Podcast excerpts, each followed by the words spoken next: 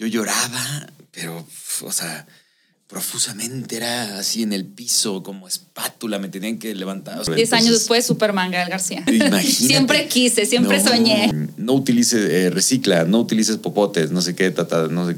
Cuando en realidad es como, oye, son 100 las empresas que, con- que más contaminan. Yo no sabía que has rechazado eh, la saga de Bourne. Fuera de Foco presenta. Hablando de cine con. Conducido por Gaby Mesa.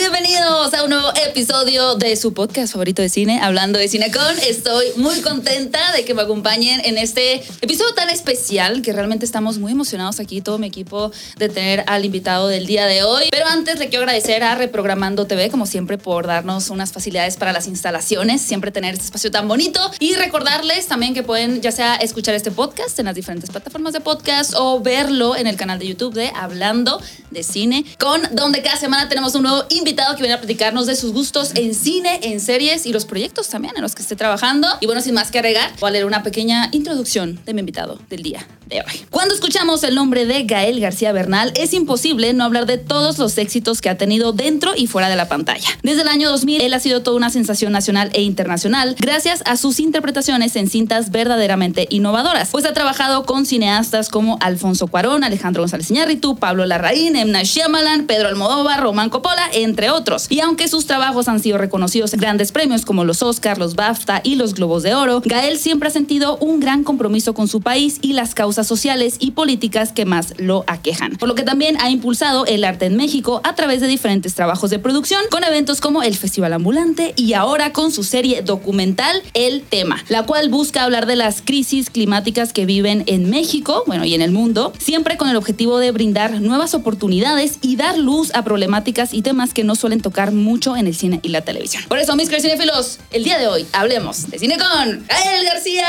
Bernal, bienvenido. Bien, gracias. Un poco extensa la introducción. Qué buena, no, gracias, muchas gracias. Oye, qué buena onda estar aquí. Gracias por la invitación, de verdad. Muchísimas gracias. Yo Estamos muy contentos de, de hablar de cine y este y hablarlo así tan, tan, pues no sé, tan, tan relajadamente. Sí, ¿no? relajado. Porque digo, el, cine no es nada relajado, ¿no? O sea, hacer cine. Hacer cine Yo creo no, que relajado no tiene nada. Es uno de los oficios más complicados para quien está enfrente de la cámara, detrás de la cámara, alrededor de la cámara, ¿no? Incluso cuando ves de pronto en, no sé, en la Ciudad de México que se está filmando, los trailers, cómo afecta toda la.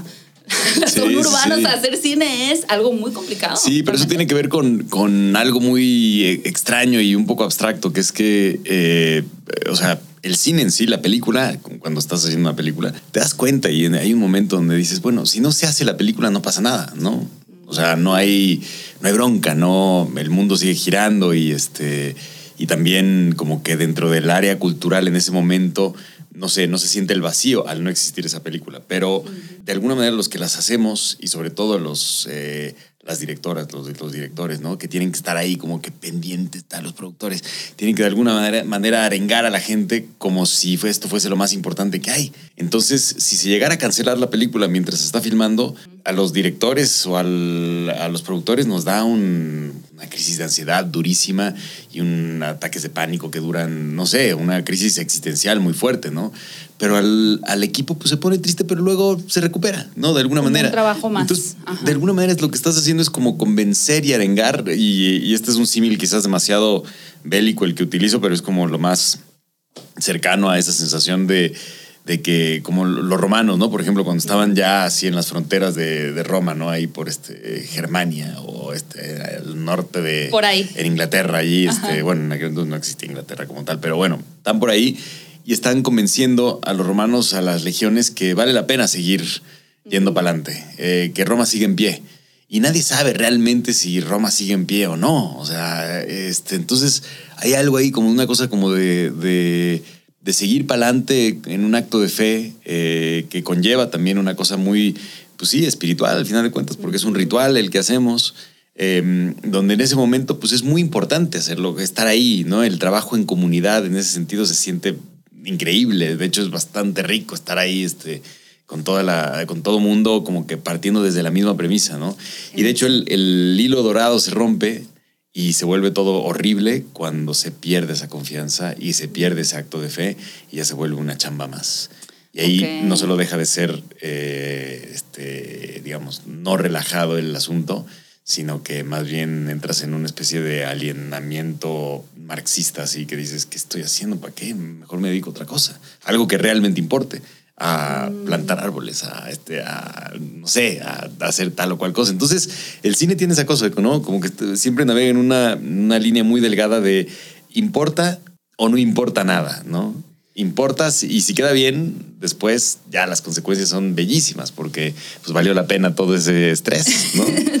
sí, que me parece muy interesante porque es muy común luego la crítica y yo he caído un poquito en ese en ese error podría decir de preguntarse si una película es innecesaria, ¿no? Como que era innecesaria, pero pues como bien dices, la mayoría, entre comillas, del cine, las series o el entretenimiento, vistos de una forma muy fría, son innecesarias, pero realmente el arte es más que necesario, ¿no? O sea, el arte realmente surge en los momentos, o sea, para rescatar el alma humana, para retratar un momento en la historia y son los que realmente permanecen, ¿no? Como bien dices, pues una película, más allá de ya que tiene un impacto en la audiencia, también lo que se genera como una familia, es, es un acto como, como dices, ¿no? De mucha entrega y de una fe muy grande, el confiar en un proyecto que, que tal vez tú crees porque te gustó el guion o confías en, en tus colegas o en el director, pero no sabes si la audiencia lo va a recibir igual. Donde se subliman además cantidad de, de no sé, de sentimientos comunitarios, ¿no? También, o sea, de, de, angustias comunitarias, ¿no? Este, o de inquietudes. Ese, eh, creo que al final de cuentas, o sea, en esta definición así de acerca de qué es la cultura, ¿no? Y por qué importa, eh, cuando sobre todo se va, se va a un lugar más político y, este, y decimos, la cultura importa, ¿no? y siempre se cita la, la, frase esta de Churchill, ¿no? Que dijo, este, em, durante la Segunda Guerra Mundial, le, le, dijeron, este, doctor, este, señor, don Churchill, don, Churchill, don Winston, hay que, hay que bajarle al, el presupuesto, a la cultura porque pues este, está, está, la guerra, no sé qué, y que Churchill, y esto es como una, no sé si es un mito urbano, quizás sí lo dijo, pero llegó el momento donde, donde él, o sea, apenas le dan la palabra a él y él dijo, pues es que sin la cultura, entonces, ¿para qué hacemos la guerra? O sea, ¿de qué defendemos? ¿No? Ok. O sea, si no, si, si, no, ¿de qué vale la pena este esfuerzo de defender qué? ¿no? Y creo que sí, ¿no? Y la verdad es que hay algo ahí que, que bajándolo a un lugar también ya fuera de todo el sentimiento de guerras y demás, o sea, ¿cuál es la consecuencia eh, de una expresión comunitaria? O sea, hay gente que se, que se junta para hablar de las cosas y planear el futuro. Pues es lo que podemos llamar cultura. Esa es la cultura. O sea, planteándonos el futuro es como decimos de dónde venimos, quiénes somos, a dónde vamos. Eh, y ese es el ejercicio del cine, pero ese es el ejercicio de cualquier eh, ritual también. por eso es que está tan ligado también con la espiritualidad, también la, el, digamos, la consecuencia artística, ¿no? Y también esa es la otra cosa, que, que, mm, que, creo que ahí es donde, donde nos podemos poner un poquito más pragmáticos y, está bueno verlo de esa forma, ¿no? O sea, el, el, el, cine o cualquier expresión artística que se autodefine desde el inicio, mi película es muy artística y es esto, no sé qué, ta, No, espérate, o sea, eso es un accidente, ¿no? O sea, el, el, la parte artística es una consecuencia. Okay. El, el, planteamiento, el inicio, eh, déjame que yo vea ¿qué es? Pues, o sea, y de alguna manera se tiene que filmar y luego se tiene que lograr una alquimia, ¿no? También. Entonces, no sé, como que por eso es que quizás nos choca tanto así cuando alguien, hay películas muy presuntuosas que es como de esta vela porque es muy importante, porque ta, ta, ta, ¿no? Este, como que luego, luego queremos verla y decir, pues justamente, no, no importa tanto, ¿no? Más bien, o sea, como que nos, nos ponemos en contra, no sé, en una actitud ahí medio contestataria. Sí, es verdad. Pero siento que lo mencionas esto de, de, lo fuerte que puede ser de tener una producción como una experiencia personal. ¿Has estado involucrado como en un proyecto que estabas así súper inmerso y se paró, se detuvo, ya no pudiste seguir adelante?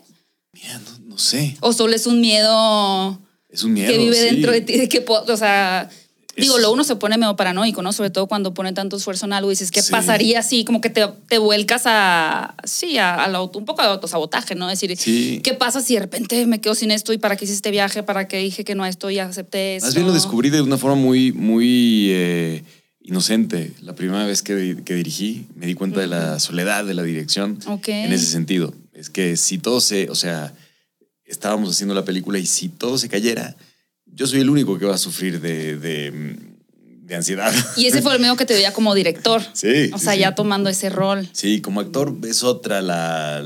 Digo, hay unas donde te involucras muchísimo, hay otras donde me- siempre te vas a poner triste si se cancela, ¿no? Claro, Este, sí, pero a diferentes grados, como dices, ¿no? Sí, hay otro, hay otro, hay otro, hay otra forma y, y justo lo estábamos hablando este, con Monse hace ratito. Este, eh, estábamos hablando de, de, de qué pasa. O sea, el cine tiene esta, est- esta vuelta también fantástica para, eh, para los actores, que es que los actores no, no tenemos que saber bien del todo qué estamos haciendo. Mm, Porque al final de cuentas después se vuelve un Frankenstein.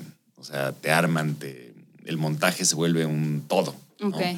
Y en ese montaje, pues uno no decidió cosas, o sea, uno no- no decidió el plano, el contraplano, uno no decidió este, eh, lo que yo veía, mi subjetividad, lo que yo sentía en ese momento, pues generalmente a veces es distinto. Y además el, la lente lo cambia todo, ¿no? Este, lo captura, lo, lo subjetiviza de otra forma. Sí. Entonces, eh, está padre ese, ese vacío de, de divertimento, o sea, de, de, de verdad ser actores como estar ahí en el, es estar en la, en la proa del carnaval, ¿no? ¿no? Seguir dándole, dándole, dándole. Y pues la gente que te sigue, "Eh, venga, sigue, sigue, tú sigue, va, va, pa, pa, pa, pa, pa", y sigues y sientes algo que está pasando, no sé qué tal. Pero pues luego quizás eh, hubo alguien que se aburrió, ¿no? Viéndolo, o, este, o que no quedó tan bien, o, este, o alguien no pudo dirigir bien a los demás coches, carrozas, ¿no? Este, Ok. Entonces, no sé, es como ahí, no sé, algún, algún día me, me sentaré como para realmente poder como expandir y de forma más ordenada decir lo que pienso de la actuación. sí. No, es, una metáfora muy linda. Pero es que justo, ¿no? Es como hay un, no sé si hasta una triple, cuádruple interpretación desde que te ofrecen el proyecto, ¿no? Llega él, tengo la idea de esta película, la historia, tal, ah, como que te generas una idea. Y luego lees el guion y es otra idea. Luego filmas la película o la serie y es otra idea. Y luego la ves es otra cosa, ¿no? O sea, como que realmente es algo que eh, constantemente se está moldeando una película, Sí. ¿no? Incluso pueden pasar 10 años y tiene otra lectura la película, que ya responde como a otro contexto y a otra sociedad, ¿no? Como que no es un objeto inerte el cine, ¿no? Aunque esté Sí, ahí encapsulado en un VHS, en un DVD, en un Blu-ray, en una plataforma de streaming, es algo que tiene vida, ¿no? Y va mutando conforme avanza los Sí, años. no, y hay, y hay diferentes acercamientos. también. Ajá, también. ah, al principio no entendía nada, no entendía nada. y, entendía nada. y yo escuchaba que lo más importante era el guion. Era una época también muy, muy inocente en México, porque era también, se, se- se- se hicieron el año de Amores Perros, se hicieron seis películas. Muy poquitas películas. Entonces eh, había muy poca experiencia y quienes habían hecho alguna película podían decirte muy bien o muy mal, ¿no? O sea, como que eran los que, ¿no? Ok. Había esta cosa como de que bien o mal. Pero además había esta sensación de que, bueno, este va a ser el único chance porque esto no hay, no hay continuidad. O sea, no es, Mm. eh, no sé, Alfonso Cuarón hizo solo con tu pareja y tuvo que irse para hacer su siguiente película porque con todo y que fue un éxito y fue una película que movió muchísimo, ¿no? En un, había un páramo tremendo donde no habían películas mexicanas que, que fuesen tan, tan representativas y tan importantes. Él aún así no podía levantar las películas. Claro, ¿no? por la falta de, un- de una industria, ¿no? De Como una en- y de, y de apoyos gubernamentales que no Ujú. existían, en ese entonces no existían, ¿no? Pero, pero Amores Perros como que logra esa alquimia ahí, este, en ese momento también, gente, muchas iniciativas, muchas personas que estaban juntas, que también empezaron a, a armarlo del lado legislativo también y el lado práctico también, más este, industrial y demás. Eh, se empezaron a dar cosas y yo escuchaba que el guion era el importante. Entonces, pues uno leía el guion y decía, perfecto, sí, liter- o sea, literariamente esto es está Excelente. fantástico, increíble, sí lo voy a hacer. Listo. Y que escuchas mucho eso decir, ¿no? Que, Ajá. o sea, la cosa más absurda que hay es esta de em, me desnudo solo si el guion lo pide, Mm, No. Nunca lo había escuchado eso. ¿Cómo que no? Es una cosa de actores. de actrices. ¿Sí? Ah, bueno, no sé. Sí. Nunca No, lo había sí, escuchado. Ok. De- de- es una de- frase común entonces en, en el gremio de actores. Pero común, quizás también de antigua. O sea, o esto del desnudo solo lo haré si es artístico. Ajá, bueno, eso sí. eso Ok. sí. Antes había esta cosa de Si el guion lo pide. Ok. O sea, como que había esta cosa medio absurda de, de si el guion lo pide, como de ¿por qué? O sea, el guion, ¿qué? ¿Cómo? No, no, no, no, o sea, el- uno puede escribir, entonces aquí se encuera, Ajá. ¿no? Y, ah, el guion lo pide, ah, entonces Ah, sí, listo, ya entonces está. sí lo merece. O sea, como si fuese una, sí, como si fuese una Mm. Biblia de alguna manera, ¿no? Como que... Como la última palabra, Y ahora sí la, ¿no? Como la se Biblia hay que interpretarla también, ¿no? Amén, Este, sí, sí, sí. Entonces, el, el- después, poco a poco, yo eh, fue ni tu mamá también, de hecho, donde fui entendiendo muchísimo más de- del desarrollo, ¿no? De cómo, pues de cómo se arman las películas. Y ahí Alfonso era muy, muy generoso con nosotros, de que nos invitó a ser parte del, pues del quehacer de la peli.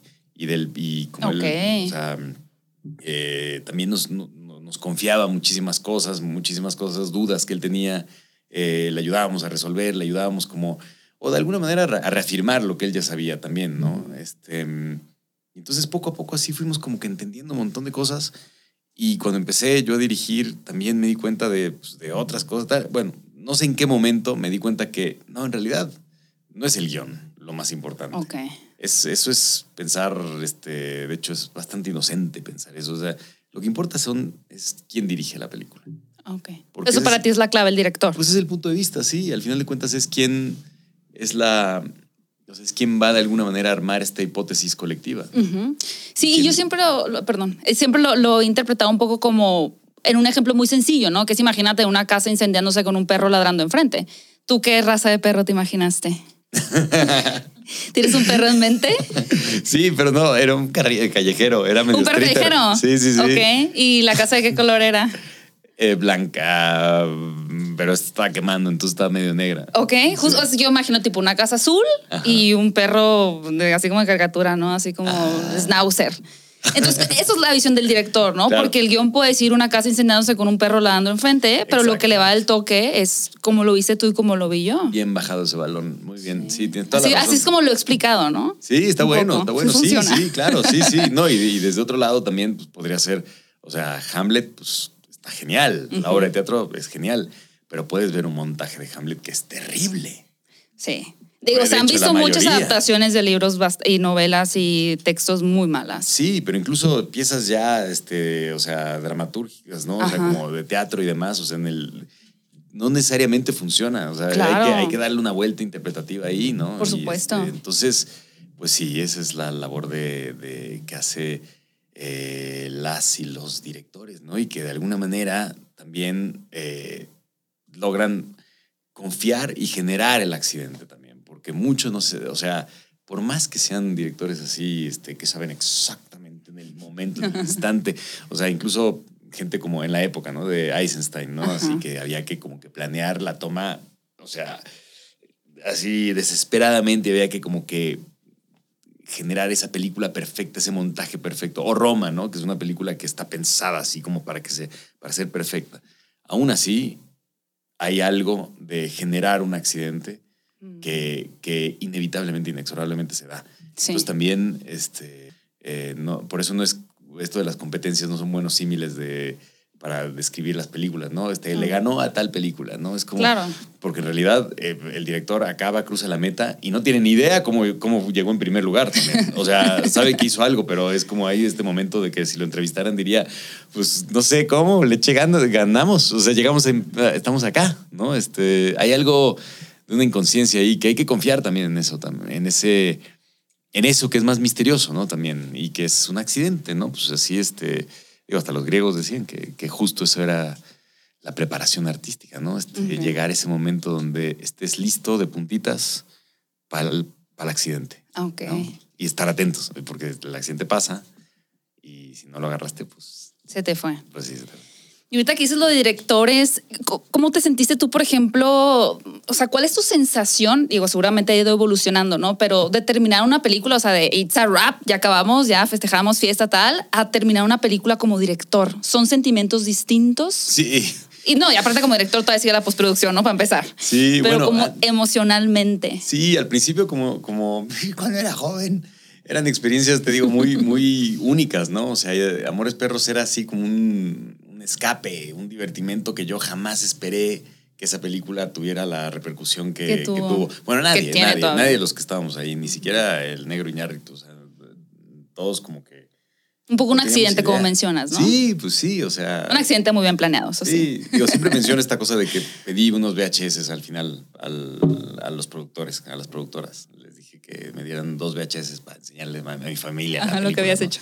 Sí, porque en ese entonces así se veían las pelis. Entonces, este, pero bueno, el, el, eh, eh, cuando terminé Amores Perros o, o cuando terminamos y tu mamá también, yo lloraba, pero, o sea, profusamente, era así en el piso, como espátula, me tenían que levantar, o sea, véngase, ¿no? Como yo, es que, y, y lo que me pasaba era que era una, habíamos vivido algo tan intenso y tan bonito y tan, este, como Catártico inconsciente, también. exacto, que de pronto esta familia se rompía y sentía que se iba a romper y que ya nunca más nos íbamos a ver, ¿no? Y este, y es, y es muy loco porque después descubres que, que en realidad te vuelves como, como, o sea, te, sigue siendo familia como los primos o las primas son. Ajá. De que no importa el tiempo que pase, te vuelves a encontrar y, ah, ok, aquí sigue la... Se retoma. Quizás no la misma dinámica, pero pues sí, de alguna manera sabes qué calzones usas.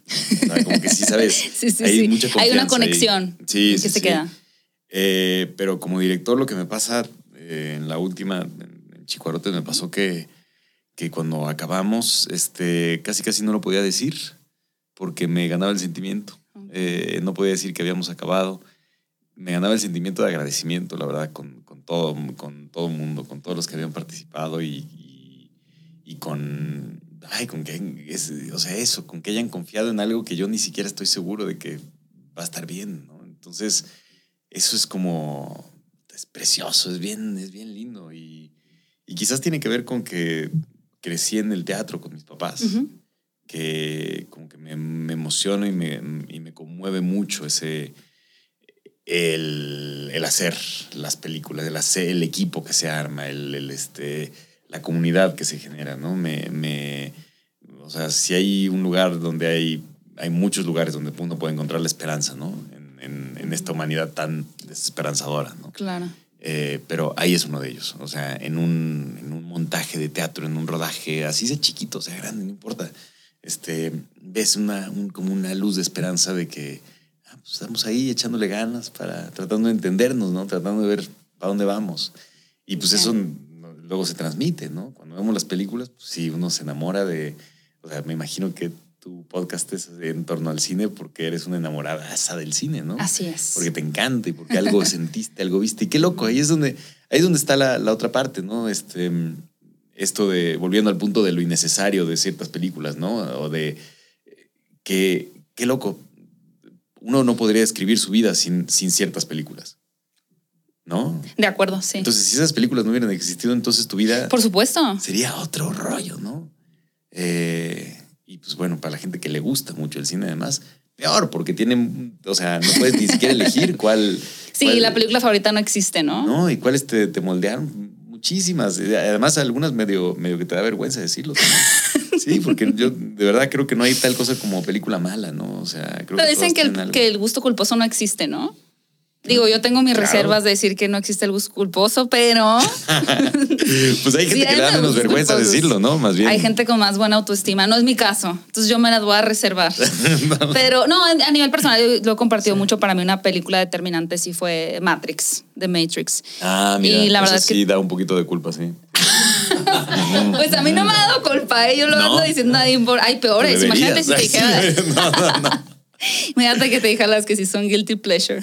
¿Tú tienes un, un guilty pleasure? Sí, sí, sí. Ah, siento, si Matrix te hace guilty pleasure, tu guilty pleasure no va a ser guilty pleasure. No, no, es que a mí Matrix, por alguna razón, Nunca le entraste. no me, no me llegó. Ok. Sí, no. Ni nada. por la idea de la simulación, ni Nada. el budismo. Te lo juro que no, al Tú nada más veías así a así. Me, me la Te rechacé, la rechacé. O sea, como que me, me pareció como, sí, forzadísima. No sé, pero, pero en ese lado de que, de que me, me confieso como que no conecté. O sea, como que sí estaba en el cine viéndola y todo el mundo estaba teniendo esta experiencia.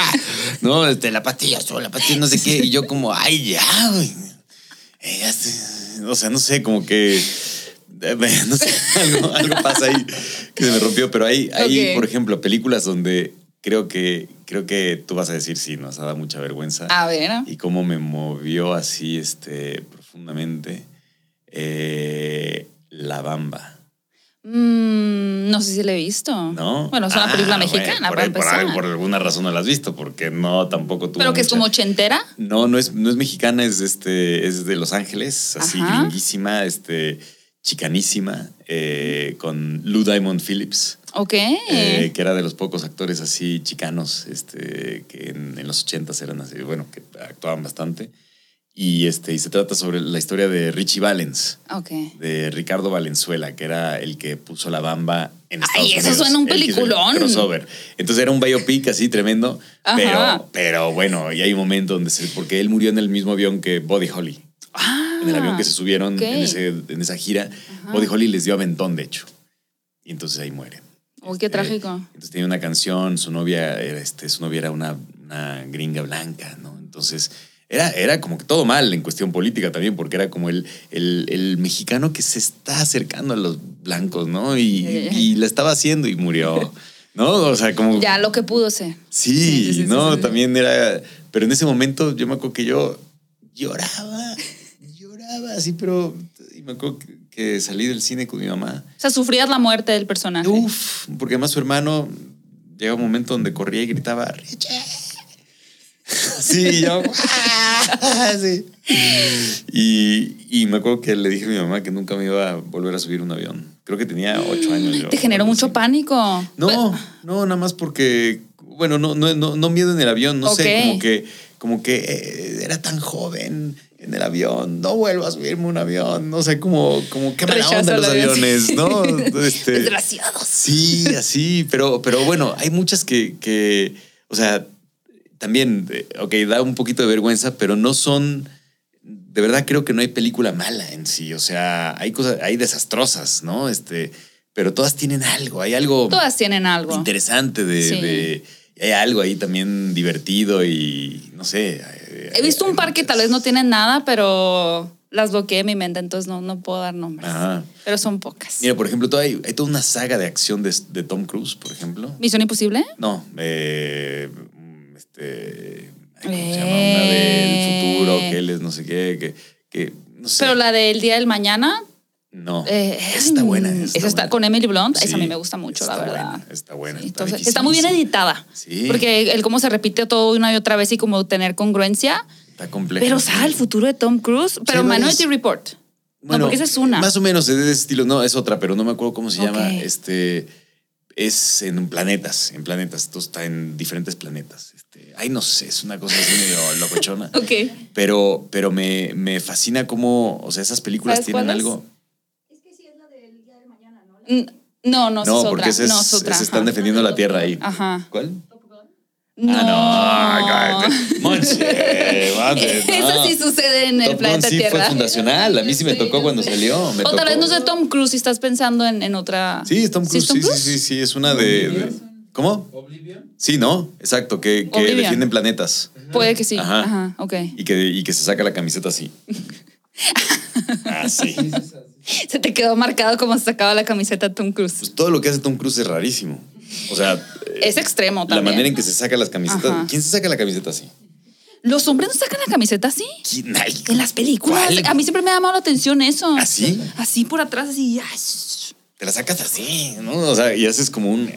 O sea, ¿no? O mismo Tom Cruise, o sea, cuando se sumerge en el agua, Ajá. eh, Pero aparte de aguantar la respiración, hace hombre esto, como ¿no? 15 o sea, minutos. como que nada así sin. Sin, Sin expresiones. Y, y, pues cuando uno se sumerge en el agua así. ¿no? O sea, entonces, ahí los cachetes y, ¿no? Y, pero él así como. O bueno, corre así. en Sí, fin. eso sí, sí corre así. Todo, todo lo que hace es, es muy raro. Toma el agua y. Quizá no es humano, esas teorías de conspiración pueden ser ciertas. Sí, o Hace quizás, sentido. eh, sí, sí. Bueno, sí, sí. No sé. Yo creo que es, es un humano muy estudiado. Lleno de se conoce adrenalina. muy bien. Sí, se conoce Pero muy ya a un nivel medio enfermo. Pues se conoce, sí, demasiado, demasiado. Y, y- y la verdad es que me- es magnético en el cine. O sea, sí es realmente como, o sea, no sé. Y además, buen actor. A mí se, se me hace que, que actúa bien. O sea, también para lanzarse, o sea, para hacer esto. Y creértela, o sea, y hacerlo en serio sin reírte, wow. Quisiera seguir hablando de cómo Tom Cruise saca la camiseta. Exacto. Pero vamos ahora sí al tema, Ajá. que es la serie documental, el tema, eh, que trata temas, eh, o sea, el punto de partida es la crisis ambiental, ¿no? El, el cambio climático y demás, que me acuerdo hace no muchos años se llamaba calentamiento global, ¿no? Que Sí. creo que por el inicios de 2000 su- se llevaba más a cabo con el tema calentamiento global y después se cambia ya cambio climático. ¿Tú recuerdas cuál fue la primera vez que escuchaste de, de que estaba pasando esto en el planeta como tal? Sí, sí, sí. No, pues es que sí, es justo, y qué bueno así trazarlo linealmente porque se ha habido como una evolución en las palabras también Sí. y, en el, y en el concepto. Ajá. Eh, a mí me tocó ser de los pioneros, de los muchachitos pioneros, pues, que nos tocó primero recibir la palabra ecología. Era una palabra que era completamente nueva. O sea, mis ¿Ah, papás no tenían la más remota idea. Bueno, mi papá sí, pero mi madre no. Ok. Eh, ecología era como, ah, cabrón, ¿qué es eso? O sea, es una cosa muy de los. Supongo que era muy especializada en los 70s Ok. y en los 80s empezó como a. a, A permear más. ¿no? Exacto, Como y en la las escuelas escuela. empezó a hablar más y empezaron a decir que tenemos que cuidar el El libro de la ecología de la CEP, Este, el jaguar, así. Ecología, bueno, exacto. Pero eso, pero eso todavía, todavía no existía el libro de ecología, Mira. o sea, era el libro de ciencias naturales, ¿no? Este, Ah, bueno, sí es cierto. Ajá. Es el de ciencias naturales. Sí, Con sí. el jaguar también, pero. como que no tenía ecología. ese, no tenía ese, esa, no sé, no, no, no remarcaba el hecho de que estuviera yendo todo mal. Ahora, Mm. eh, aquí en la Ciudad de México o en diferentes ciudades de- de me- de- de- del mundo, se sentía que algo mal estaba pasando. Aquí hubo una contaminación terrible en los ochentas, terrible. Entonces, eh, me acuerdo que, que incluso, y de, de hecho, creo que nos movilizó bastante y me parece sorprendente, pues, que, que mi generación todavía no esté, no esté más como que avivada con estos temas. Porque a mí me tocó cuando llegamos a vivir acá eh, las inversiones térmicas que eran estas, este, estos momentos así graves de, de contaminación, donde incluso las, las, las eh, vacaciones largas de verano pasaron a ser las de invierno. ¿Por qué? Porque no se podía ir a la escuela. O sea, era tal la contaminación y era tal el nivel de plomo Que y tal la cantidad de cosas que por eso salimos así. Eh, Por eso Por crecimos así, los que crecimos amigos. aquí, sí, en serio. O sea, como que hay algo de que, de que eh, no sé, era terrible lo que estaba sucediendo y se activó políticamente muchísimo. eh, bueno, en ese entonces no éramos ciudadanos porque todavía no, no, no, o sea, el voto no valía nada, ¿no? Este, había un regente, ni siquiera se elegía el gobierno de la Ciudad de México, o sea, era alguien que era un designado ahí del presidencial, ¿no? Ok. Y, y en ese entonces lograron hacer toda una serie de, de- de ideas y me acuerdo muchos candidatos, de hecho la presidencia en el 88, hablaban de qué hacer con la contaminación de la Ciudad de México. Incluso Eberto Castillo, que era un, un- un político eh, legendario del Partido Popular Socialista, decía que, que había que abrir el ajusco, romperlo así, trazarlo y poner unos ventiladores en el norte para que, para que cruzara, porque es que esa es la parte orográfica. El problema aquí en la Ciudad de México es ese, ¿no? Que pues todo se concentra, ¿no? Entonces, eh, como que la, la información y las consecuencias del, del, digamos, la contaminación estaban aquí. O sea, las veíamos, ¿no? Y la solución también la vimos. O sea, apenas cerraron la refinería de Azcapotzalco. Había una refinería aquí. Eh, muchas cosas de, de la parte industrial también como que las, las, las llevaron para otro lado, las también las mejoraron y empezó a haber un control vehicular, ¿no? De los Mm, catalizadores y demás. Y las, las gasolinas dejaron de tener plomo y muchísimas cosas que, que- que pasaron al mismo tiempo. Y rápidamente mejoró la cosa de una forma casi casi abismal. O sea, yo me acuerdo de chavito no viviendo aquí en la Ciudad de México, siempre el tema era de que los chilangos eran una bola de gente contaminada. ¿No? Y ahora, quizá todavía, pero, pero, pero, pero ya hay algo, ya hay, ya no es lo, lo que era antes. eh, y hay lugares donde, por ejemplo, el aire es más contaminado en Monterrey.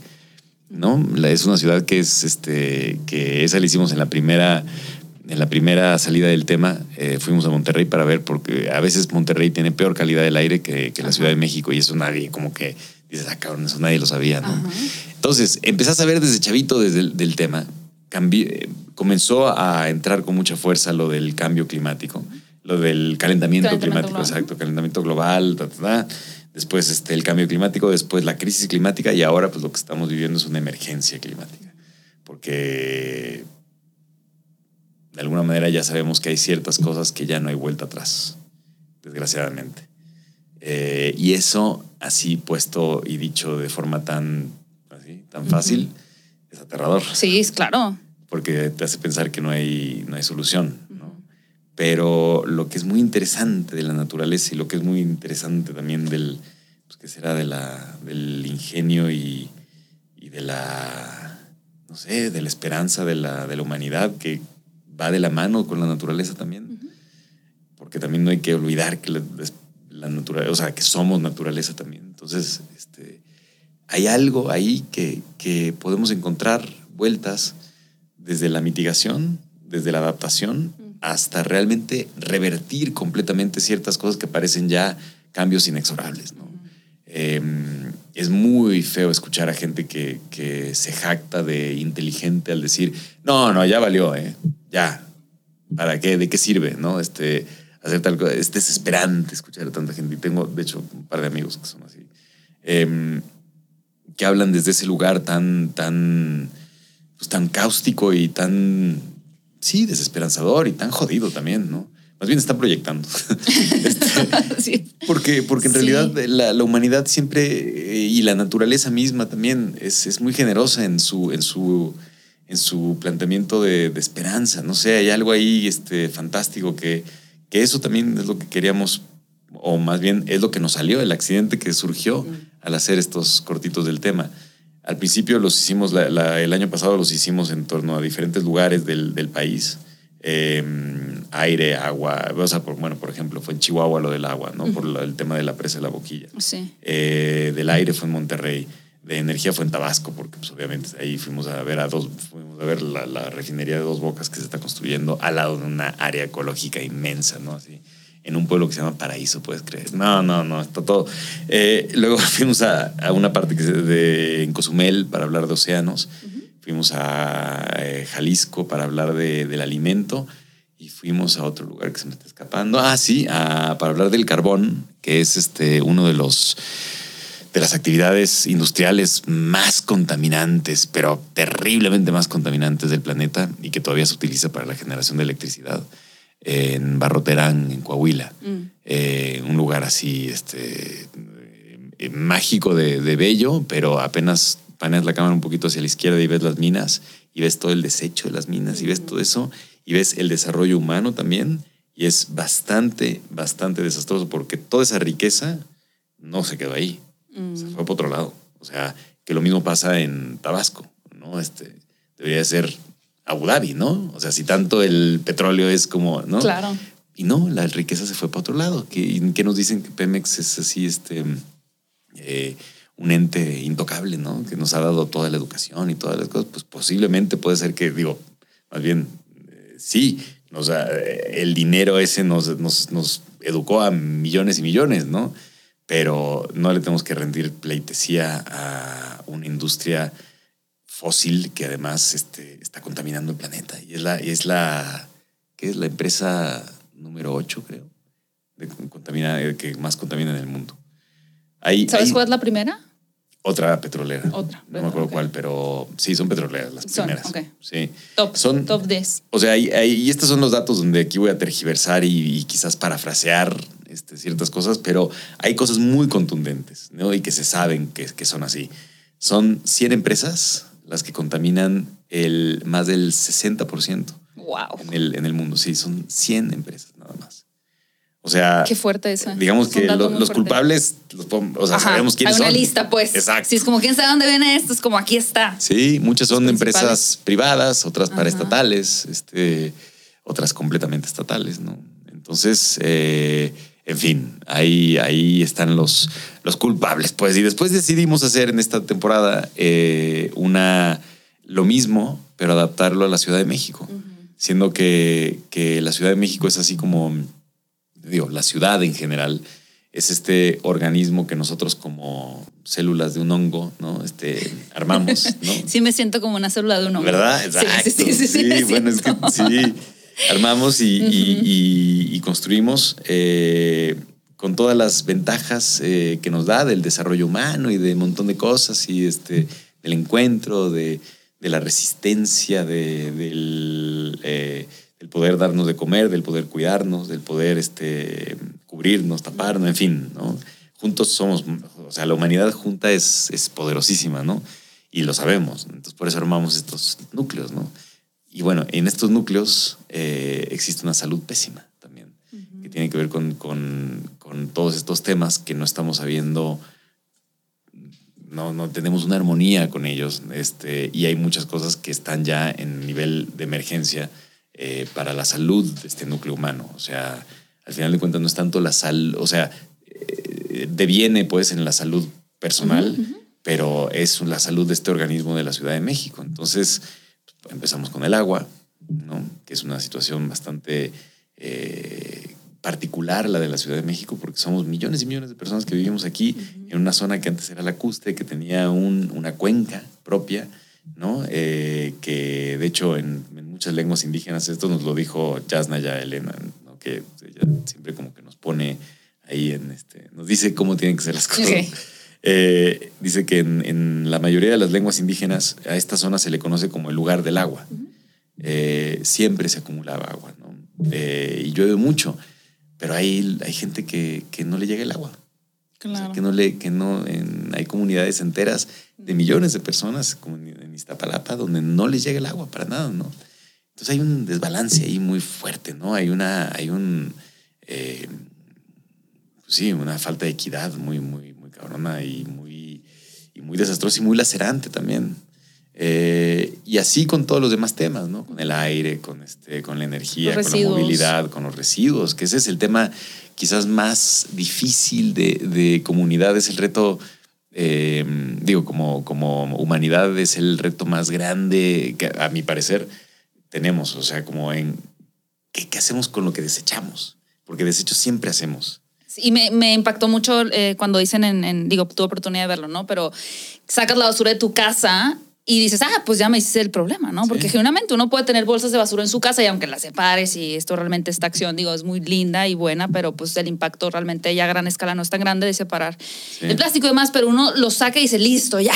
Exacto. Ya me hiciste este problema cuando el problema realmente está acumulándose, acumulándose, acumulándose, ¿no? Pero sí. preferimos, y lo que me gusta mucho de la serie documental, es que, y los invito a que la vean, por supuesto, como este acto voluntario de ser conciencia, porque preferimos ignorarlo. Porque es muy cómodo ignorarlo. O sea, es muy cómodo ignorar aquí no tiene agua, eh, la contaminación, los residuos, las refinerías. Es, es cómodo ignorarlo hasta que evidentemente empiezan a explotar. O, más bien nos asusta. Un poquito de las dos, yo creo. ¿Verdad? Sí, o sea, como que hay algo de que es, es confrontar algo, es algo muy vulnerable. O sea, de repente que te digan, oye, pues estamos en una situación realmente dramática con, con el abasto del agua, ¿no? Ay, este no, no, empezar así el día es, es, difícil, es duro, pero creo que, o sea, lo que hemos aprendido a través de, hacer esta, esta serie y de, y de juntarnos ahí como grupito y, ponderar acerca de estas cosas y de juntarnos con personas que también ya llevan mucho recorrido ¿no? haciendo esto, es que una vez que pones el cuerpo y empiezas a hablar de esto, es como un tabú, de alguna manera, como una vez que empiezas a hablar de esto, este, ay, qué bueno, no era tan difícil hablar de esto, no era tan difícil encontrar la solución, no era tan, no era tan, no, no, vamos, que las consecuencias, este, que del, viste el miedo al miedo, ¿no? Que tenemos. Pues al final de cuentas, si lo hablas, si le pones el pie y lo, y lo, lo aterrizas un poquito, si te embarras de alguna manera del tema, deja de ser tan lejano y, de, y también desenmascaras muchísimas cosas. Y ya todo lo ves a través de ese filtro. O sea, lo que acabas de decir de eh, te dicen, este, em, no utilices, eh, recicla, no utilices popotes, no sé qué, tata, no sé. Cuando en realidad es como, oye, son 100 las empresas que, que más contaminan. O sea, yo como ciudadano puedo hacer un montón de cosas, pero no me trasladen toda la, la responsabilidad a mí. O sea, nosotros como comunidad, como esto que debería de ser la, así como la expresión eh, comunitaria pues más este, ¿no? organizada, que es el gobierno de alguna manera, tendría que ser quienes de alguna manera dicen, no, a ver, vamos a, atacar, este problema por aquí y por acá y tal, ¿no? Y olvidándonos del, de la política electorera que es tan dañina, es tan dañina porque es de, corto plazo, o sea, es completamente de corto plazo. Y el problema de esto es que la emergencia climática no, no obedece ningún, ningún, ninguna frontera, ni tampoco ninguna, ningún sexenio, ¿no? Ni, ni una popularidad, ¿no? Este, de alguien. Al final de cuentas es como la desconoce completamente. Es tan irrelevante eso. Em, al final de cuentas. Entonces, sí tenemos, o sea, hay un cambio de paradigma, sí se habla de eso. O sea, es, y quizás por eso nos da miedo, porque sí tenemos que ver las cosas desde otro punto de vista. Debió haber sido un madrazo este, terrible cuando de repente a los seres humanos ya globalmente todos entendimos que pues, no somos el centro del universo, sino que es el sol. Ah, no, espérate, el sol tampoco es el centro del universo. Este, es- estamos en esta galaxia que tampoco es el centro, que no hay centro, ¿no? Y que no somos. eh, Debe haber sido muy duro, ¿no? Este. No sé. La realización, nos- nosotros sí. ya salimos, ya nacimos con otra, con, aceptándolo, ¿no? Pero, pero sí, o sea, ese cambio de para- paradigma siempre es muy complicado. Pero pues los invito a que vean la serie documental. Sí, sí, sí. Y aprovechando que estás aquí, Gael, y ya este, si podemos avanzar también a otro tema, aprovechando. No, acabas de estar en la producción de Werewolf by Night. ¿Cómo te, te pusieron un montón de maquillaje, ¿no? Que creo que fue uno de los atributos más impresionantes eh, de esta producción que para mucha gente ha sido lo mejor que ha hecho Marvel en los últimos años. Y Ah, qué buena eh, onda. Para- sí, ha tenido muy buena crítica. Sí, sí, sí. Y entre ¿Y los ti? fans. A mí también me gustó. ¿Sí? Sí, o sea, Ah, me bueno. gusta porque, mm, o sea, esta parte de justo de la caracterización para mí fue súper valiosa. O sea, no sé qué Bueno. tanto CGI usaron, seguramente que sí, pero el poder retomar como esta idea de los monstruos clásicos realmente, Sí.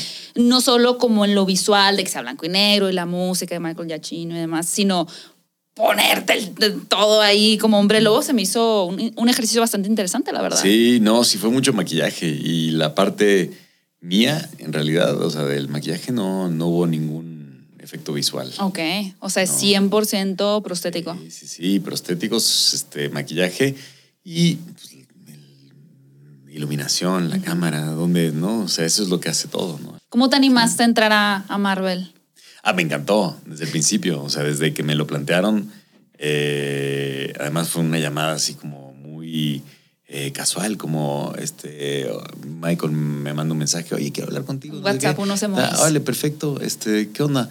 Oye, pues voy a hacer esto y quiero que seas el hombre lobo. Y, ah, uf, dije, perfecto, me encanta, me encanta. Además, así, este, Marvel arma una cosa como de que no le puedes decir a nadie, ¿no? Entonces, Una dije, cosa, un contrato. como de- Sí, sí, pero- pero es De fascinante. tu alma, así como la sirenita. Pero es muy emocionante porque de repente es como, o sea, a nadie le importa, pero voy a ser del hombre lobo. O sea, y, y soy el único que lo sé. Bueno, y mis hijos, y mis hijos sí lo sabían. Ellos sí. no, pero sí, la noticia, eh, creo que desde el minuto uno fue muy bien recibido el que fuera a ser el hombre lobo. Estuvo padre, sí, Mm. ¿no? Y me la pasé re bien haciéndolo y fue, es otra cosa, es otra, pues es algo que nunca había hecho, sí, nunca había estado en algo semejante y me encantó además con eso del cine clásico, el cine, esos, este, esas peliculitas que eran mediometrajes, ¿no? De, de aquella época eran fantásticas, pues, o sea, de lo, de- volviendo al tema, se catalogaban como películas malas. Porque eran como, ah, ahí como Sí, ejercicios, no sé qué, ta, ta, ta. Pero pues no tienen, o sea, volvemos al punto, no, no, no existe tal cosa como película mala. O sea, realmente armaban su propia atmósfera, ¿no? Y su propio universo. Y era muy divertido ver así, este, eh, no sé, el, el- lo que está en juego y el, y, el, y el terror de los monstruos, ¿no? También, o sea, lo que generan, ¿no? El, la sublimación de los traumas que los monstruos son. Exacto. Y como al final de cuentas los monstruos son hasta más, bueno, en este caso, los- defendiéndolos, son más humanos que los superhéroes. Bueno, como Frankenstein. Y, y, exacto, bueno, ese era, ese era como un nombre, eh, ¿cómo le llaman? Este, Bueno, nombre- Frankenstein no, porque Frankenstein es el nombre del doctor, pero la criatura Exacto, de Frankenstein más bien será lo correcto. Sí, sí, sí, cuando dicen este, mm, eh, bueno, es que hay una viñeta ahí buenísima que una mujer le reclama a este, me dijiste que eras un desconstru- deconstruido, ¿no? Y dice, no, reconstruido, y es Frankenstein, así como... Suena como un meme de intelectuales. Sí, sí, sí. Muy intelectual. Reconstruido. Sí, porque no sé, es como que los, los, estos monstruos se me hacen fantásticos. O sea, tienen unas, pues, tienen mucho dolor, ¿no? Eh, Cargan con muchísimas fallas y este, y con muchísimas, eh, ¿qué será? Desventajas, ¿no? También. Eh, los superhéroes son los que son un poco insoportables, ¿no? Sobre todo el Capitán América. Ay, qué pesadilla, ¿no? Eso es como. o sí, sea, Capitán, digo, me, van a de- de- dar un follow aquí, pero yo nunca he sido fan por eso ni de Superman ni de Capitán América, porque justo, digo, representan los valores y demás, pero son muy perfectos. A mí me gusta que tengan problemas. Pues sí, sí, sí, exacto, sí. Pues para qué quiere, o sea, mejor. va a ganar el perfecto, ¿no? Que gane el, el frágil, que gane el que el que se lo cuestiona, Aunque sea. ¿no? O sea, que un Este, superhéroe no lo hubiera centrado, ¿te parece más No sé, no sé, la verdad que ¿Quién no, no sé. No igual, sabe. igual estaría diciendo todo lo contrario ahorita, ¿no? Si hubiera hecho un superhéroe. Diez años Entonces, después, Superman, Gael García. ex- imagínate. Siempre quise, siempre No, soñé. Uy, chafísima, pero eso sería. Lo soñé. Sería terrible, sería, una pésima idea de casting. Sería una. Bueno, no, ¿por qué? en, en 10 años hacer de Superman yo. Ay, claro. No, hombre, imagínate Sí, lo Si ya no hay edad para eso. hacer su. Oye, si Anthony Hopkins sale en Thor, ahí como Odín. Pues sí, no vas a pero poder ser Odín nunca Superman fue a los joven. 50. Odín a poco, Odín era joven. Thor sí es joven, ¿no? Pero Thor Odín. es joven, pero como son decir, eternos. Zeus, Zeus, salir un chavito, ¿no? Pues Zeus tiene que ser un viejito, ¿no? Acá Como un viejito fuerte. Son eternos. Sí, Superman, pero es muy ñoño, ¿no? Sí, sí, sí. Bueno, No Superman no, Batman. No, no. Batman. Batman, sí. Batman está divertido. Batman latino. Sí, Batman, sí, el hombre Ese mejor. rata voladora. Sí, sí, sí. Oye, algo que me da mucha curiosidad también y creo que, que es la envidia de mucha gente luego es como asistir a los Oscar, ¿no? No sé si para ti asistir a los premios Oscar haya sido como algo como significativo o ha sido como más como un paso por un evento. No, sí. Sí, fue no, significativo. claro, porque además me tocó en una etapa donde todavía los Oscars significaban muchísimo. Donde la gente los veía mucho. Sí, sí, sí. sí, sí, sí. Eh, creo que la primera, la primera vez que fui fue en el 2002, 2003. Ok. Y presenté, estaba la, la estaba la guerra de, de Irak, la, la, la segunda. Este, contra Saddam Hussein también, o sea, la dos, la parte Ajá, 2. Parte 2. Este, pero Bush ahora el hijo, ¿no? Ajá. Este, ¿no? El- o sea, el heredero y estaba con sí, la parte 2. Entonces, eh, estaba por empezar, la habían anunciado y era como que vamos, no sé qué. Claro, porque había pasado lo, de, lo, lo de lo del Sí. 11 de septiembre. Ajá, y tenía todo eso. poquitos Entonces, años, claro. Sí, estaba como que la cosa ahí muy candente y el rollo, y pues era en Afganistán, pero dijeron, no, pero también Irak, órale, perfecto. Entonces se lanzaron a, Irak, así, este. Ahí empezó, ahí es la clave de mucho del desastre que vivimos, ¿eh? Ahí Ah, realmente. Realmente. Ahí luego, luego hablaremos. de Ok, eso. ok. Pero, pero ahí es donde sí, con esa, esa gente, o sea. Bush Jr. y toda esa banda, no, horrible, horrible. Bueno, y estaba a punto de empezar la, la, guerra. Me acuerdo que yo teniendo, sí, 22 o 23 años, algo así, eh, presenté a Caetano Veloso, Mm. que fue así como, o sea, presentar a John Lennon directamente. No, o sea, es Caetano. O sea, yo me, me vuelve loco Caetano, así es mi. Bueno. em, y a Lila Downs, que cantaban una canción de Frida, porque estaba para mejor canción. Entonces yo presento ahí un poquito, este, presento, los presento a ellos. Eh, a mí me presenta Steve Martin, que era el, como el, El anfitrión. exacto. Y, este, y me acuerdo que yo me salté el guion porque había escrito algo acerca de, pues era una canción acerca, eh, o sea, de la película de Frida Kahlo, ¿no? Y pues Frida, si Frida viviera, contra la guerra estuviera, ¿no? Ah, Tú tuviste la libertad de escribir, tú tenías la libertad de escribir como tu speech. No, no, no, me habían puesto algo que yo había ensayado, en el en, en prompt, los ensayos había como dicho, voy a decir eso, ok, tal. Pero, pero fui y, y me, me aprendí otra cosa porque en realidad pues también no la iba a escribir porque no la iba a poner en ningún lado, entonces me aprendí otro y me eché un pequeñito ahí, este, un párrafo, este, en contra de la guerra Y diciendo que Frida Kahlo estaría este, manifestándose en contra, cosa que es verdad, hasta más fuerte incluso. Eh, y esa fue de las noches más, por otras razones también, ha sido de las noches más Mágicas. chidas y lindas y Wow. maravillosas de mi vida. Sí, porque además sentí que, que logré hacer un acto de arrojo así, este, eh, fantástico y honesto también, o sea, que no me traicioné, ¿no? Que no traicioné lo que, lo que a quien le estaba rindiendo tributo también. Eh, pero, pero principalmente a mí mismo, ¿no? O sea, y eso creo que, no sé, en, en un, en este mundo y en, en una especie de, en el mundo del, del- del cine, eh, que parece tan competitivo y parece que hay como una carrerita y un camino trazado que tienes que seguir y demás, sentir que te sales un poquito y que haces algo propio sin ninguna intención, digamos, de... digo, Tom Cruise es buen actor, pero todo lo que hace Sí, que hay más un, una- un trazo, como dices, ¿no? Hay una intención trazada, una misión, un objetivo. hay un, Muy específico. Un éxito Ajá. detrás de él, ¿no? Sí. Y pues hacer las cosas por el simple placer del viaje artístico es maravilloso y eso del viaje artístico ya no se habla mucho, no se dice mucho. pero es lo fundamental. Y se necesita. Pues se necesita bastante, muchísimo más recuperar eso, sí, porque parece que, que, que, ¿no? que, que parece como si viniéramos de una, una especie de posguerra. O sea, eh, en el sentido de que hay trabajo, hagamos lo que sea, este, hagamos, este, montemos, no sé qué, hagamos tal. No, espérate, pues hay, hay todo un... Esto es artesanal, o sea, esto es, la vida es artesanal. Entonces, hay que poquito a poquito armarla y encontrarle y, te puedes equivocar en el camino, obviamente. Y hay veces que definitivamente tienes que hacer una cosa porque eh, tuviste hijos y tienes que pagar la renta o lo que sea, ¿no? Este, pero, pero creo que el, el haciendo las cosas siempre eh, desde, desde un viaje artístico genuino eh, y si, no, o sea, también si, si se da la suerte de que puedes ejercerlo también, eh, pues naturalmente empiezas a seguir haciendo más lo que te gusta. Exacto. Empiezas a ser más libre. Y para mí eso fue como una clave así fundamental de por qué me gustó actuar o por qué decidí aceptar ser actor, porque como que el destino me lo había puesto así, o sea, mis papás son actores, este, eh, todo, todo el mundo me decía, te vas a ser actor, vas a ser actor, vas a ser actor.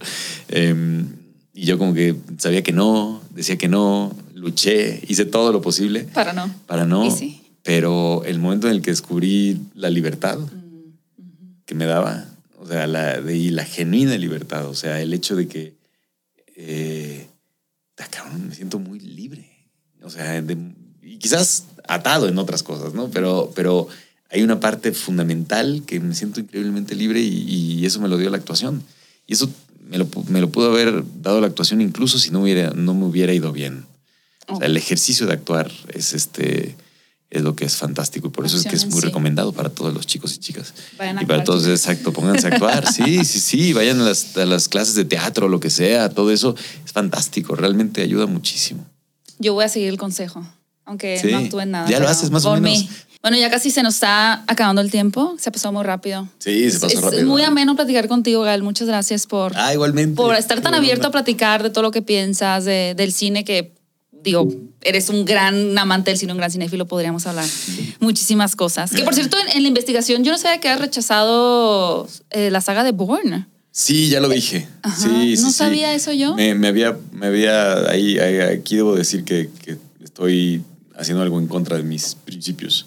Este, porque sí, eh, lo mencioné porque como que ya pasó el tiempo. Sí, ya ya son otras cosas y todo el años. rollo. Pero la verdad es que, o sea, no, es horrible hablar de lo que uno no hizo, ¿no? Es espantoso porque es como, Mm. es como, eh, sí, es que es, es como, este, en el taxi decir, este, no, yo, yo jugué con Maradona también, pero mira, me lesioné de aquí el este, entonces no pude, ¿no? O sea, Ya, ya te entendí cómo lo dices. Es- es sí, ya, feo y- tú tienes que es como mm, es que no, no es de evaluar, sino sí, sí entiendo, entiendo. No, no, Sí. no supe cómo aterrizarlo en palabras, pero Es que no fue, no fue por una, además no fue por una. mm, Como es despectivo un poco, ¿no? Como Exacto. así lo ves. Sí, no, y, y muy mal agradecido con, con también te están ofreciendo trabajo. Sí, yo no lo veo así lo de Bourne para nada. Pues, de hecho, eh, lo veo como un dato curioso y ya. Sí, pero, pero fue, fue muy, o sea, eso en particular fue porque, eh, por razones que no tienen nada que ver con, con gustos de, de- o sea, la verdad es que me gustaban, me gustan mucho esas pelis, o sea, están tan buenas, ¿no? Está, está-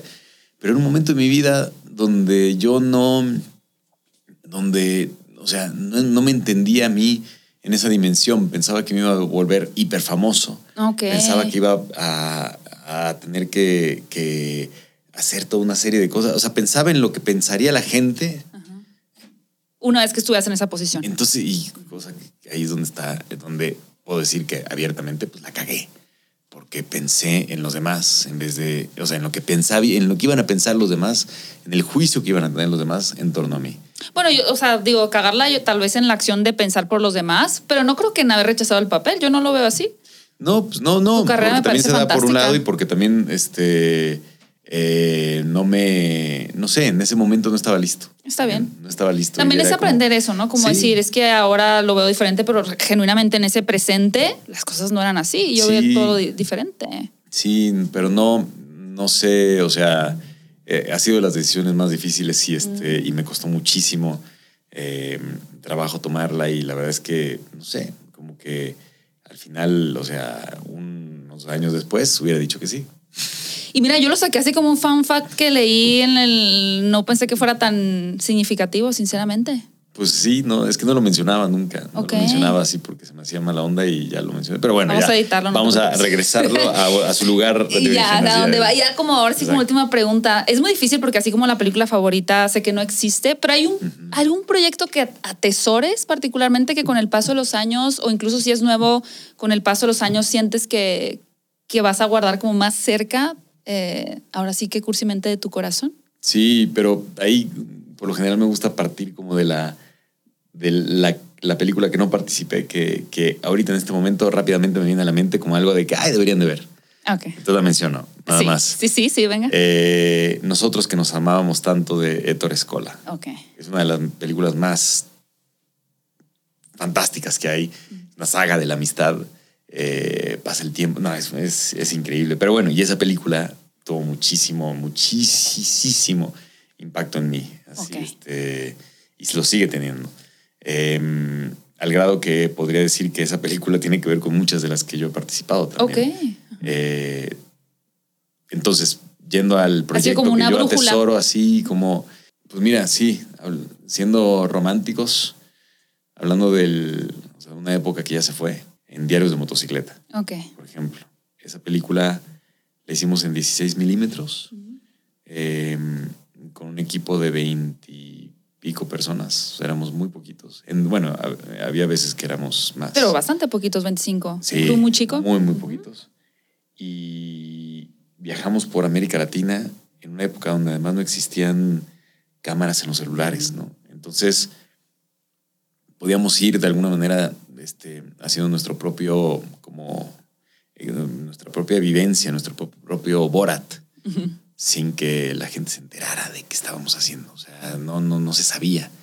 Eh, y era, eh, o sea, fue un rodaje larguísimo, fueron como cuatro meses más o menos, Ok. y luego como otros tres más de preparación, eh, donde recorrimos muchísimas, muchísimos lugares, este, nos hermanamos, ahí sí armamos una, además una familia completamente latinoamericana, éramos mexicanos, brasileños, cubanos, argentinos, bolivianos, peruanos, chilenos, eh, uruguayos, eh, colombianos, hasta había, había algunos franceses también ahí en la preproducción, dos que tres gringos siempre, pues sí, como vengan.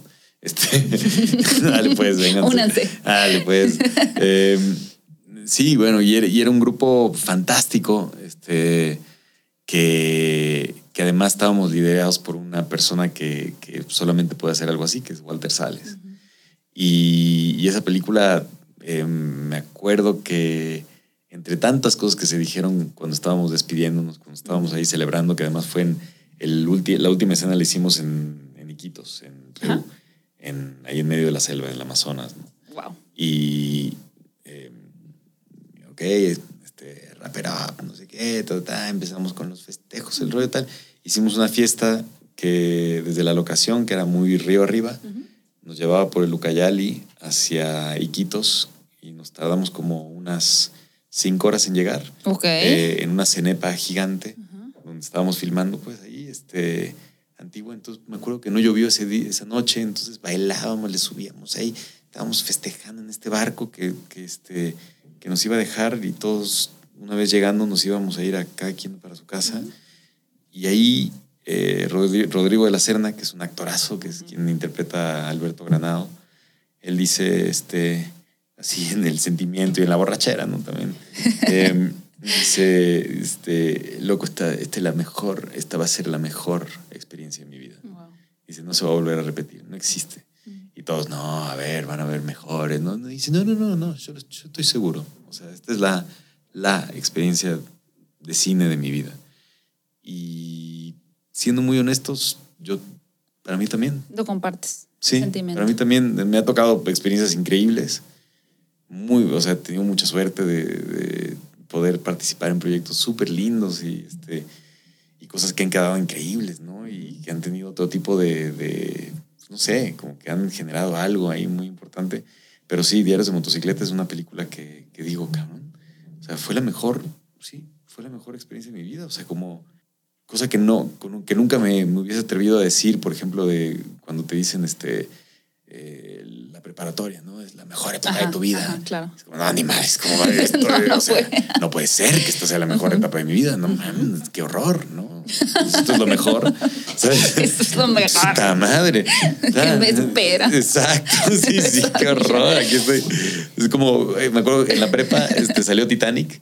Me acuerdo que cuando vi la película dije, ah, esto es lo que se siente estar en la prepa, totalmente. O sea, eh, todo el mundo teniendo aquí una experiencia fantástica y yo diciendo, qué horror de película, güey. Me quiero largar, o sea, del cine así como yo. Matrix prepa- y Titanic ya vi que no son tus películas favoritas. Sí, pues era una época en la prepa donde yo andaba muy presuntuoso ahí, como que andaba, sí, sí, Muy sí, muy- con muchos prejuicios. Exactamente, exactamente. Pero bueno, volviendo a la cosa romántica, pues sí, este, sí puedo decir que es, eh, era la experiencia, ha sido la experiencia más libre, incluso porque filmamos, o sea, toda la parte de Perú, de, de eh, ¿no? ¿la, la has visto? Hace- la vi, pero ya hace rato. Ah, bueno. Sí, pues Si que, echar. 2000, 2004. 2004. Sí. Estaba yo justo en la, ah, no, está en la secundaria. Si te la vuelves a echar, este, vas a ver ahí una parte, toda la que transcurre en Perú, en Machu Picchu, en Ollantaytambo, en, en Cusco, todo, esa, todo eso Todo eso. es eh, documental, completamente. Mm, Ok. Entonces nosotros íbamos ahí como un Borat, una especie de Borat, es la referencia de hoy. ¿no? Sí. Este, ah, ahí, hablando con, y entrevistándonos con las personas y, este, y la gente le entraba, actuaba con nosotros, así. Había como un pacto no hablado, ¿no? Sí. Para involucrarse. Qué bonito. Sí. Bueno, bueno, ahora sí ya vamos a despedirnos porque si no, no quiero robar más de tu tiempo. Que estás en una serie además, eh, mucho éxito en, en el rodaje. Gracias. Eh, ya después imagino que contarás bien de qué se trata, pero gracias por haber venido. Gracias No, por hombre, este gracias. abrir tu corazón para la anécdota también de diarios de motocicleta, para que te demos con la espátula también. la espátula mágica. sí, sí, sí. Y bueno, pues si quieres compartir también cómo puede encontrar la gente la serie documental, para Ah, que la- sí. no se la pierdan y la chequen en, en YouTube también. Claro, claro. Bueno, hay un canal que es el canal de la Corriente del Golfo, que es esta compañía que tenemos, eh, que montamos justo para este tipo de, de proyectos, proyectos. también. Eh, y es en canal, bueno, si escriben en YouTube, La Corriente del Golfo, ahí sale. No sé cómo, cómo, cómo se dice una dirección, nada más se dice el, La corriente el- Golfo. el nombre del sí, canal, la, la ¿no? que la googleen o si de pronto pueden poner incluso documental Gael o pueden poner como Exacto. aire Gael. Si le ponen palabras así de Sí, sí, sí. residuos Gael, les va a salir el Sí, documental. pero si pones La Corriente del sí, Golfo, sí. te sale el canal, ¿no? Inmediatamente. sí, Sale el canal. sí, Entonces- también si pones sí, palabras clave, te sale el canal. Sí. Lo, lo direcciona. Entonces, pues ahí está, ahí está. Y son dos temporadas. Es la, la, la anterior, es este, en, el- todo el país. La de ahora es de, en la Ciudad de México. Y están por salir eh, tres. Este, ¿Cuándo va a salir esto? El 10 de noviembre creo que es el siguiente episodio. Ajá. Este, ah, este, este programa. Ajá. Posiblemente este domingo, que es como 12 de noviembre. Ah, ok. Entonces ya habrá salido Sí, alguno. 13. Pero quedarán, quedarán un par, Sí. un par pendientes. Para verlos. Sí, sí, sí. Muy bien, pues ahora sí ya me despido porque ya se la apagaron también las televisiones al fondo de Gael. ya es la señal de, irnos. Eh, muchas gracias, cinéfilos, por escuchar este podcast. Gracias a Gael, gracias al equipo también que hizo posible esta plática, esta entrevista. Y no olviden dejar sus comentarios, apoyar el, el proyecto también, ver otra vez Diarios de Motocicleta y todas las películas de, de Gael, La Ciencia del Sueño, que son de mis favoritas también. ¿Verdad? Sí, me encanta esa película. Esa es buenísima. Vayan a, revisitar la filmografía. Pero es difícil Y- ver. Mm, ay, me parece a mí fantástica. Porque no está en plataformas. Ah, de encontrar. No a la piratería, hashtag. No. Em, No, no, no, no, no, no, Gaby, Gaby. Por eso, no a la piratería, pues para que la consigan, no sé, pues ahí, no sé cómo la puedan conseguir. Está así digitalmente en iTunes. La pueden comprar. La pueden comprar. En, David, en, en Sanborn seguramente la venden. Y en iTunes Ahí venden todo, venden desde chocolates hasta telescopios. Ándale. Y Sanborn no patrocina este canal, pero ahí venden muchas cosas. venden muchas cosas. Y recuerden que pueden escuchar este podcast en todas las plataformas de podcast y verlo en el canal de Hablando de Cinecon. Ah, nos escuchamos en el próximo episodio. Muchas gracias, Gael. Gracias. Adiós, Muchísimas gracias. Escucha este podcast en todas las plataformas de podcast. Aquí te dejo con un par de pláticas más para disfrutar y no olvides suscribirte y activar la campanita de notificaciones para formar parte de esta comunidad cinéfila.